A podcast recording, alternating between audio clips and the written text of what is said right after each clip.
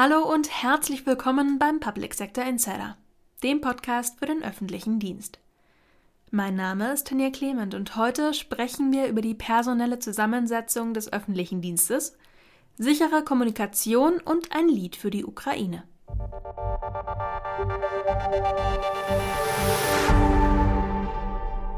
Der öffentliche Dienst soll ein Spiegel der Gesellschaft sein. Warum er dieses Ansinnen nicht in Gänze erfüllen kann und auch nicht erfüllen muss, kommentiert Jörn Fieseler. Sprecher ist Tim Rothaus. Der öffentliche Dienst soll unabhängig sein. Nur so ist ein objektives, ausschließlich an Recht und Gesetz orientiertes Agieren bei Verwaltungsentscheidungen und deren Umsetzung möglich. Zugleich sollen alle gesellschaftlichen Schichten adäquat sowohl im politischen ebenso wie im administrativen repräsentiert werden. Alle gesellschaftlichen Schichten? Nein, nicht alle. Die Einstellung im öffentlichen Dienst erfolgt ausschließlich anhand der im Artikel 33 Grundgesetz genannten Kriterien Eignung, Befähigung und fachliche Leistung. Persönliche Eigenschaften wie die Herkunft oder das religiöse Bekenntnis dürfen keine Rolle spielen. Menschen mit körperlicher oder geistiger Beeinträchtigung sollen bevorzugt eingestellt werden, wenn sie geeignet sind. Daran wird sich selbst durch den demografischen Wandel und den dringenden Bedarf an Fachkräften im Grundsatz nichts ändern. Eignung, Befähigung und fachliche Leistung waren, sind und werden immer die maßgebliche Kriterien für eine Anstellung im öffentlichen Dienst sein. Rund 300.000 Fachkräfte und Spezialisten fehlen laut Berechnung der Gewerkschaften in den Verwaltungen von Bund, Ländern und Kommunen. Die Nachwuchsgewinnung rückt damit also immer stärker in den Fokus. Dabei soll sich die Gesellschaft in der Beschäftigungsstruktur des öffentlichen Dienstes wiederfinden. Nicht nur aus gesellschaftspolitischen Erwägungen heraus, sondern auch um mit einer vielfältigen Beschäftigungsstruktur auf die unterschiedlichen Belange der Bürgerinnen und Bürger eingehen zu können. Um die Leistungsfähigkeit der Verwaltung zu erhalten, müssen die Potenziale aller gesellschaftlichen Gruppen genutzt werden. Was im öffentlichen Dienst seit Jahren gilt, macht nun auch immer mehr in der Privatwirtschaft die Runde. Große Elektronikkonzerne beschäftigen zum Beispiel zunehmend Menschen mit Migrationshintergrund, damit Kunden aus anderen Ländern in ihrer Muttersprache angesprochen und beraten werden können. Allerdings darf nur im öffentlichen Dienst arbeiten, wer zur freiheitlichen demokratischen Grundordnung des Grundgesetzes steht. All diejenigen, die dieses Grundprinzip nicht anerkennen, haben im öffentlichen Dienst nichts verloren. Denn wie kann man einem Staat dienen und in der Verwaltung arbeiten, wenn man seine essentiellen Bestandteile ablehnt? Als beeidigte Justizdolmetscherin übersetzt sie in die verschiedensten Sprachen. Der Kontakt mit Menschen aus unterschiedlichen Teilen der Welt gehört da zum Beruf. Das ist einer der Gründe, warum der Ukraine-Krieg Marlene stark getroffen hat. Kraft gefunden hat sie in einem Lied, das sie in fünf Sprachen mit der Welt geteilt hat. Mit meiner Kollegin Laura Köstler spricht sie über die Aktion. Hallo Marlene, schön, dass du heute bei uns bist. Ja, vielen Dank. Ich freue mich auch, hier bei euch zu sein. Du bist ja hauptberuflich Justizdolmetscherin, aber nicht nur, du singst ja auch auf der Bühne. Das sind zwei sehr gegensätzliche Extreme. Was macht da jeweils den Reiz aus und wie gelingt dir der Spagat? Ja, also das scheint sich auf den ersten Blick tatsächlich zu beißen. Auf der einen Seite hat man ja diese ja, nüchterne Ernsthaftigkeit, die sich an sehr viele Regeln halten muss. Und auf der anderen Seite diese bunte, fröhliche und vor allem freie Ausgelassenheit auf der Bühne. Ähm, aber in beiden Feldern arbeite ich ja wieder mit meiner Stimme. Und in beiden Feldern geht es auch um heftige Emotionen und extreme Situationen und ja, irgendwie auch um einen gewissen Auftritt. Und ich bin für mich auch jetzt, also insbesondere mit diesem Song, irgendwie an einem Punkt angekommen, wo diese beiden Welten perfekt in mir zusammenfließen. Als Justizdolmetscherin sprichst du ja sehr viele Sprachen. Welche sind das? Da muss ich einmal differenzieren, also einmal Dolmetschen, Übersetzen. Dolmetschen ist ja immer das Mündliche und Übersetzen ist äh, das Schriftliche. Also Dolmetschen und Übersetzen in beide Richtungen mache ich Niederländisch, Englisch, Spanisch, Französisch und Flämisch zählt auch eben dazu. Und dann äh, reines Übersetzen nur in die deutsche Sprache mache ich dann auch noch zusätzlich aus dem Schwedischen, Norwegischen, Dänischen, Italienischen und äh, Afrikaans, Katalan, Mallorquin. Ja. Und ähm, Ukrainisch steht auch jetzt ganz oben auf der Lernliste. Warum jetzt auch Ukrainisch? Hast du einen besonderen Bezug zu diesem Land? Nein, also vor dem Ausbruch des Krieges eigentlich nicht. Aber das hat sich, ja, das hat sich jetzt schlagartig geändert. Ich habe mich auf eine gewisse Art in die Ukraine verliebt.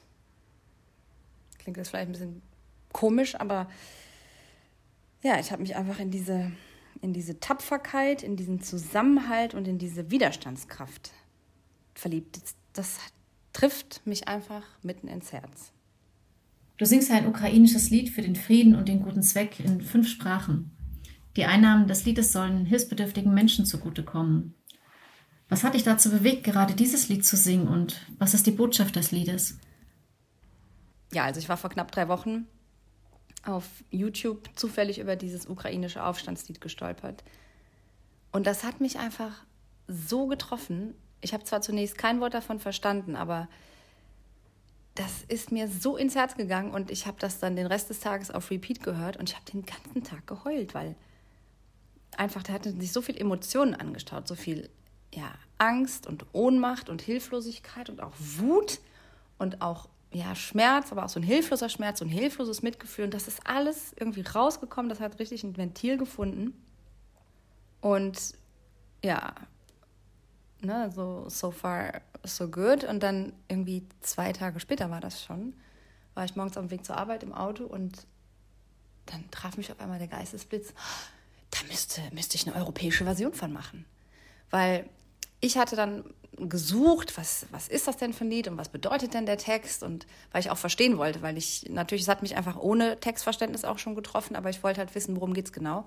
Und dann, wie gesagt, zwei Tage später traf mich einfach dieses, traf mich dieser Geistesblitz, oh, ich muss da eine europäische Version von machen, dass einfach noch viel mehr Menschen das auch verstehen können, dass das viel mehr Menschen noch nahe gebracht wird, dass sie das auch noch viel mehr Menschen dann Zugang zu bekommen. Und ja, jetzt hat das schon so eine Riesenwelle geschlagen, dass ich trotz allem wirklich sehr Schrecklichem, was damit auch in Verbindung steht, mir dieses Lied auch total viel Kraft gibt und mich irgendwie auch glücklich macht, auf, auf eine gewisse Art. Also es ist irgendwie ein trauriges Glück, aber weil es einfach, ja, weil es so diese Hoffnung verkörpert und diesen, dieses sich aufrichten, sich nicht unterkriegen lassen. Und weil es einfach wie gesagt, so eine Riesenwelle geschlagen hat und so viel Rückmeldung kommt, dass das eben auch bei den Leuten so ankommt und denen auch diese Stärke gibt, diese Kraft gibt. Und das Lied handelt von der Kalina, von einer Pflanze, also eigentlich eine weißblühende Pflanze, aber mit roten Beeren und ähm, ursprünglich geschrieben für das ukrainische Militär. Eben ein Aufstandslied und wobei dieses Rot in der Pflanze aber auch symbolisch stand für das Blut der Soldaten, das auf, dem, ja, das auf den Feldern vergossen wurde. Und es ist, habe ich mir sagen lassen, quasi die zweite Nationalhymne des Landes. Welche Reaktion hast du denn bisher auf dein Lied erhalten? Also ich habe das Lied gesungen auf der Friedensdemo von Pulse of Europe in Aachen. Und was dann passiert ist, das ist einfach unfassbar. Es ist ein Video von diesem Auftritt gemacht worden und das ist auf Facebook erstmal erstmal auf Facebook durch die Decke gegangen, ist in 0, nix in Millionenhöhe hochgeklettert. Ähm, mittlerweile liegt es bei knapp 5 Millionen und das ist nur Facebook. Also meine Intention, der Gedanke, den ich hatte, war, ah, ich muss dieses Lied den anderen Europäern verständlich machen, dass mehr Leute diesen Zugang kriegen ich hätte überhaupt nicht damit gerechnet, solche krassen Reaktionen, so, so viel Dankbarkeit und so viel, einfach so viel Emotion aus der Ukraine selber zu bekommen. Das, und das, das, das haut mich einfach um. Das ist so berührend.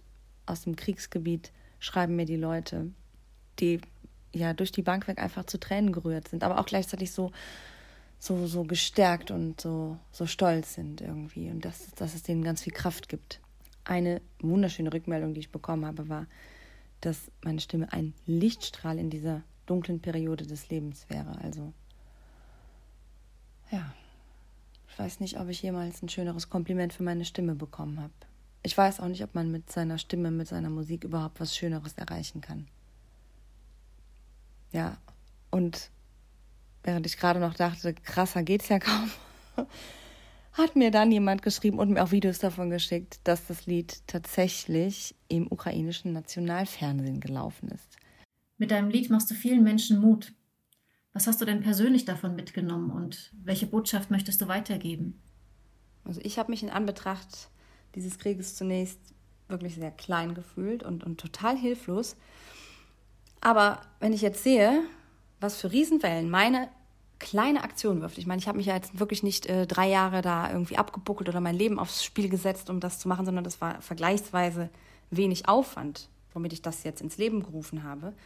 Und zu sehen, wie ich mit so wenig Schwierigkeit so viel Menschen berühren kann und so viel, so eine positive Welle auslösen kann, ja, das, ähm, das macht mir Mut. Das macht mir wirklich, das motiviert mich auch genau in diese Richtung, volle Pulle weiterzugehen. Und ich glaube eben, dass auf diesem Planeten auch schon, ja, dass einfach Licht und Dunkelheit immer irgendwie im Kampf miteinander sind. Vielleicht auch immer bleiben werden. Ich hoffe natürlich, dass das Licht siegt. Aber ich denke halt, wenn dann, wenn dann die Dunkelheit kommt und quasi die Macht an sich greift, ja, dann kann man halt entweder, wenn man eigentlich das Licht wählt, klingt jetzt vielleicht etwas esoterisch, aber ähm, ja, dann kann man entweder sich angstvoll in die Ecke kauern und, und bibbern oder man kann sich vereinen und, und das Licht bündeln und zusammenstehen und eben gegen diese Dunkelheit anstrahlen. Ja, und ich glaube, das ist der Weg. Ich danke dir für dieses inspirierende Gespräch. Ja, ich bedanke mich auch, dass ich euch so voll quatschen durfte. das mache ich ja für mein Leben gerne. Und ja, alles Gute euch. Червона калина похилилася. Чогось наша славна Україна зажурилась я. Амлітую червону калину піднімемо. Амлі нашу славну Україну. Гей, гей, розвеселимо. Die ganze Version des Liedes in allen fünf Sprachen finden Sie unter dem Link in den Show Notes. Kommunikation ist wichtig, im beruflichen wie im privaten, schriftlich wie mündlich, analog wie digital. Und unabhängig von der Situation gilt, vertrauliche Kommunikation sollte auch vertraulich bleiben. Wie das zwischen Bundesbehörden funktioniert, hat sich Paul Schubert näher angeschaut. Ob als Kommunikation auf dem Schlachtfeld oder auch im Privaten auf der Couch. Alle Gespräche, die nicht im öffentlichen Kontext geführt werden, sollten unter den Personen bleiben, die sie führen. Selbstverständlich gibt es dafür Ausnahmen, wie wenn es um die Aufdeckung von Verbrechen geht. Bei der Kommunikation unter Bundesbehörden haben die Informationen sogar eine besondere Brisanz und gelten als außerordentlich schützenswert. Nun gibt es seit Anfang des Jahres eine hochsichere und zeitgemäße Kommunikationslösung. Die Umsetzung des ressortübergreifenden Projekts gelang dabei schneller, als man meinen mag. Was man jetzt natürlich als erstes erwarten würde, ist Geheimkommunikation, großes Projekt, ganze Bundesregierung, ressortübergreifend.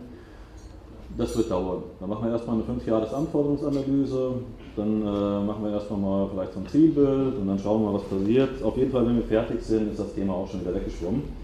Aber wir waren nach acht Monaten technisch fertig. Mein Dr. Sven Steffen Eggedi, Beauftragte für die Digitalisierung im Auswärtigen Amt und die Auslands-IT. Das AA hat im Projekt die Federführung übernommen. Des Weiteren waren das Bundesministerium des Innern für Heimat, das Bundesministerium der Verteidigung und das Bundesamt für Sicherheit in der Informationstechnik involviert. Die Bundesbehörden möchten sich dabei nicht nur auf eine Lösung verlassen und arbeiten daher mit einer Dual-Vendor-Strategie. Eine Dual-Vendor-Strategie löst natürlich erstmal die Reaktion aus, warum, das kostet ja gleich doppelt, ich muss zweimal entwickeln, alles schwierig. Naja, es reduziert die Abhängigkeit für Wirtschaftsteilnehmer und für uns und es setzt Wettbewerb frei. Auch in diesem Jahr ist das AA nicht untätig und arbeitet weiter an anderen Vorhaben der Geheimkommunikation. Wenn alles nach Plan läuft, sind die Bundesbehörden Ende dieses Jahres vollumfänglich ausgestattet. Dieses Jahr machen wir die sogenannte äh, geheime E-Akte, um es mal untechnisch auszudrücken, ähm, sodass wir Ende dieses Jahres auch das Thema Daten fertig haben. Das heißt, Ende dieses Jahres, wenn wir im Projektzeitplan bleiben, haben wir einen vollständigen roten geheimen Arbeitsplatz. Bei der sicheren Kommunikation geht es auch um die Sicherheit der Daten. Dafür braucht es vor allem sinnvolle Cloud-Lösungen. National ist man da schon gut aufgestellt. Allerdings hapert es noch an der einen oder anderen Stelle, erklärt Andreas Köhnen, Abteilungsleiter Cyber- und IT-Sicherheit aus dem Bundesinnenministerium.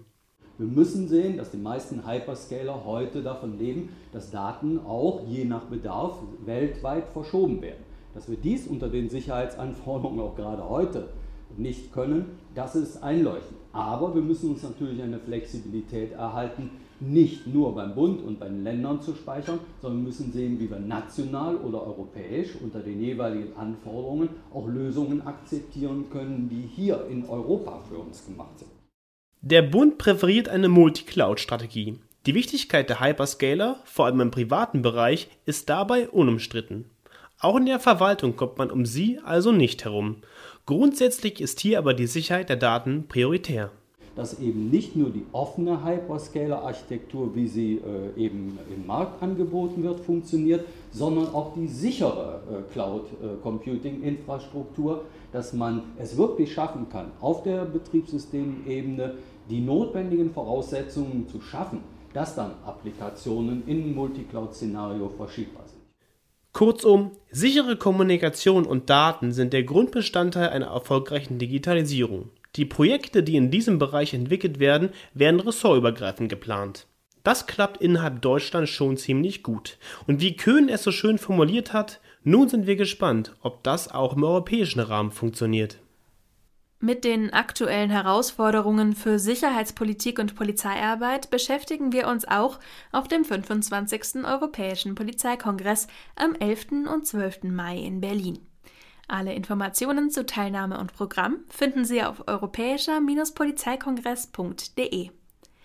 Das war's schon wieder für diese Woche. Vielen Dank fürs Zuhören, machen Sie es gut und bis zum nächsten Mal.